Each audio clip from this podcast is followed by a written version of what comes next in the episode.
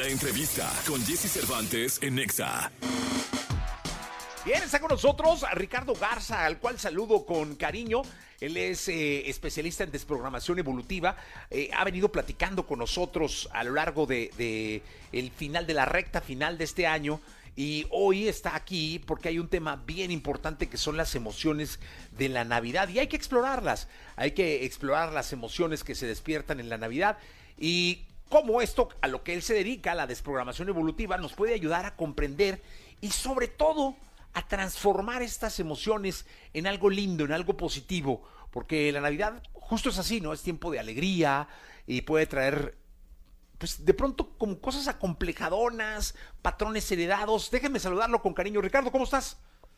Hola, hola, Jessy, encantado de estar contigo aquí en Nexa y feliz, feliz de poder este, estar en contacto con todo el mundo. Y bueno, eh, listo para poder platicar sobre las emociones de la Navidad. Oye, son emociones que, a ver, por ejemplo, yo voy, voy a poner mi caso, si te parece, aquí sobre la mesa, para empezar a, tocar las emociones de Navidad, ¿no? Algo con lo que he venido yo cargando, y lo hablo con, con mi público querido, porque mi público es así, es, es público con el cual siempre nos comunicamos y tratamos de exponernos aquí de manera blanca y, transparente, ¿no? Mi madre murió en Navidad, es decir, mi madre murió un 24 de diciembre. Y yo desafortunadamente no estaba con ella, llegué, pero llegué y ya, ya, ya, estaba muerta, ya, ya no estaba. Y es algo con lo que he venido cargando. He venido trabajando para tratar de normalizar mis navidades, pero es imposible dejar de pensar en uno de los seres que más he amado en mi vida, que es mi madre, ¿no? Eh, ¿Eso cómo lo puedo trabajar?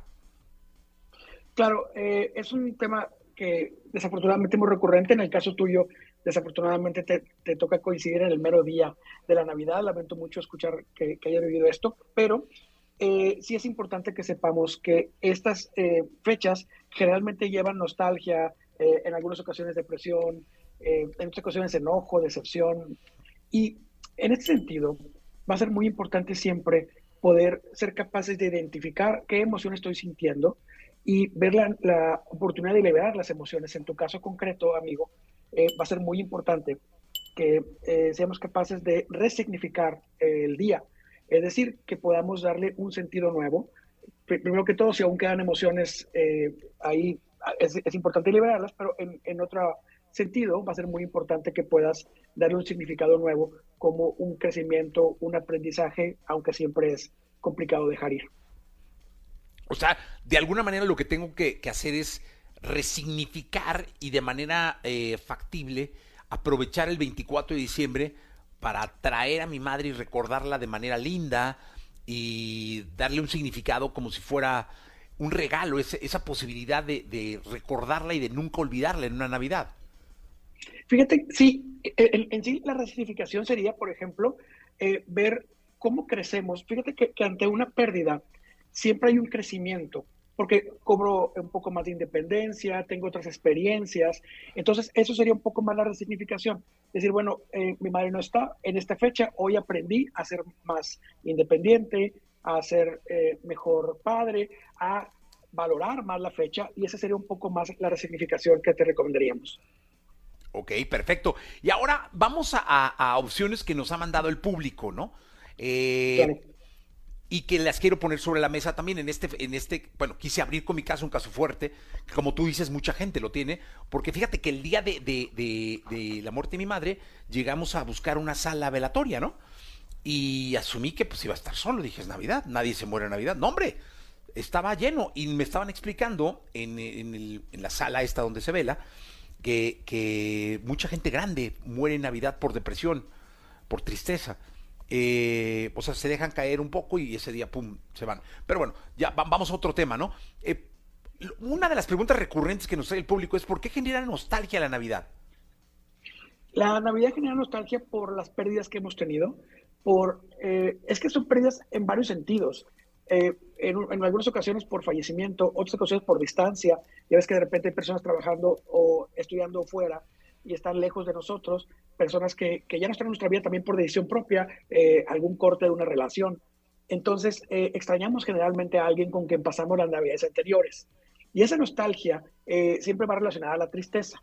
Y, hay nostalgia cuando quiero evocar algo que vivía, que yo considero que finalmente es una, vivencia que tiene mejor, mejor emoción que la que estoy viviendo ahora. Entonces esa nostalgia es muy importante antes de Navidad, lograr entender que, que estoy o voy a estar en tristeza y poder eh, liberar la tristeza a través del llanto, en donde seamos capaces de llegar a estas fechas pues con un mejor equilibrio emocional. Ok, eso, eso del equilibrio emocional para fechas tan sensibles como la Navidad o el Año Nuevo, creo, Ricardo, que es clave, ¿verdad?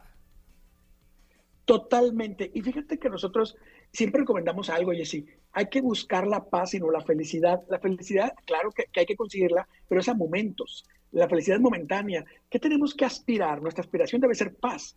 Entonces, si yo logro tener equilibrio emocional, esto va a ser clave para que yo tenga un disfrute de, las fechas, pueda este, transitar un poco mejor en, en las emociones negativas y tenga un equilibrio que pueda yo disfrutar con, con, las personas con las que tengo contacto en estas fechas, que me pueda dar un mejor resultado.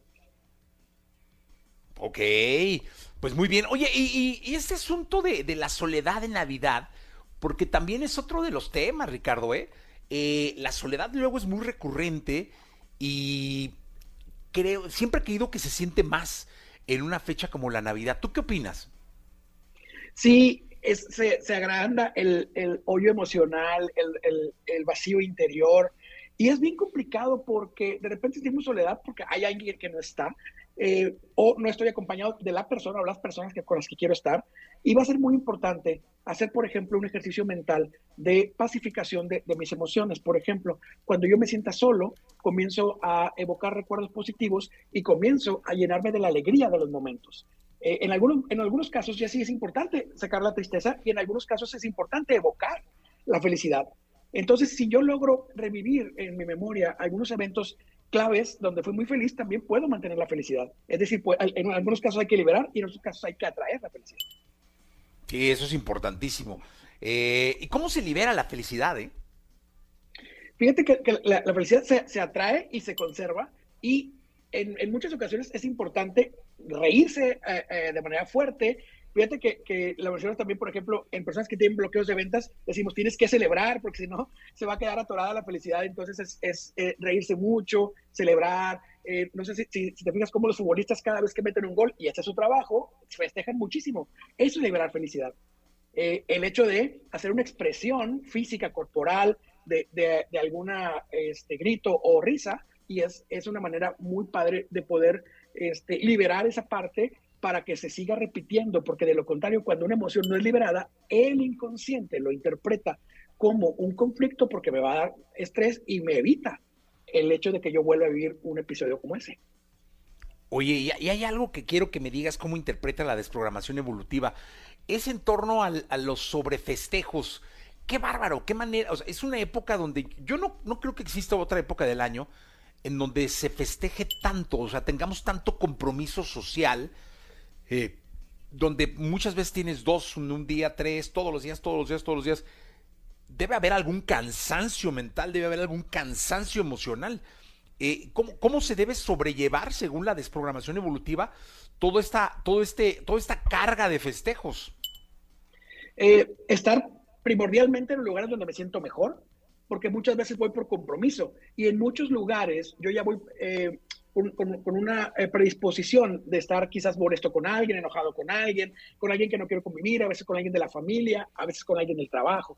Entonces hay que primero ver, asistir a los eventos donde me sienta mejor, en donde no pueda evitar asistir a un evento donde me sienta mejor, va a ser muy importante que yo me prepare desde antes a una eh, convivencia con alguien que quizás me sea complicado. ¿Y cómo sería esta preparación? Pues estarnos este, preparando emocionalmente de que si me va a molestar, eh, saco el enojo en casa desde antes y llego yo ya más tranquilo a, estas fechas. Pero si hay un cansancio eh, emocional cuando eh, no estoy conviviendo de manera positiva. Cuando convivo de, manera este, muy positiva y toda la gente que me rodea me da alegría, realmente esto alimenta el corazón.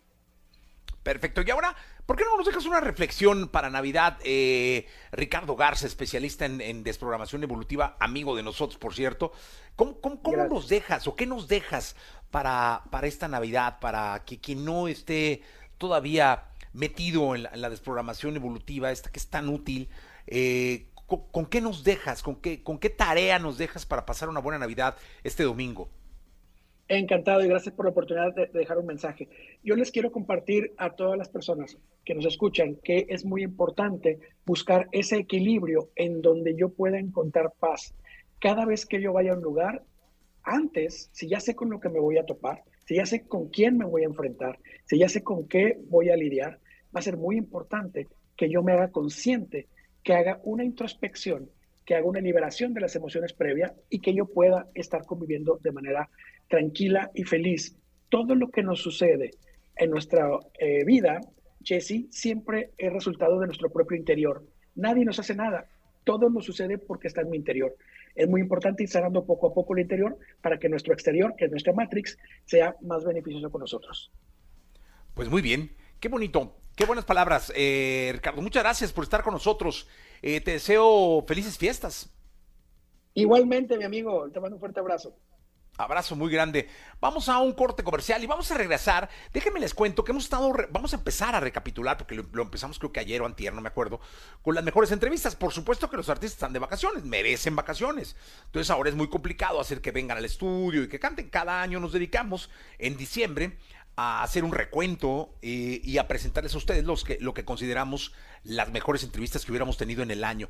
Que por cierto, si tú te acuerdas de alguna que te hubiera llamado la atención o algo, mándala, o sea, dinos, danos un mensaje, oye, repitan esta, y con mucho gusto lo hacemos. En este caso, una de las más importantes que tuvimos, creo que fue la de Lupita D'Alessio. Así que vamos a ir a un corte comercial y vamos a regresar con esta recapitulación que vamos a hacer de Lupe D'Alessio en este programa de radio.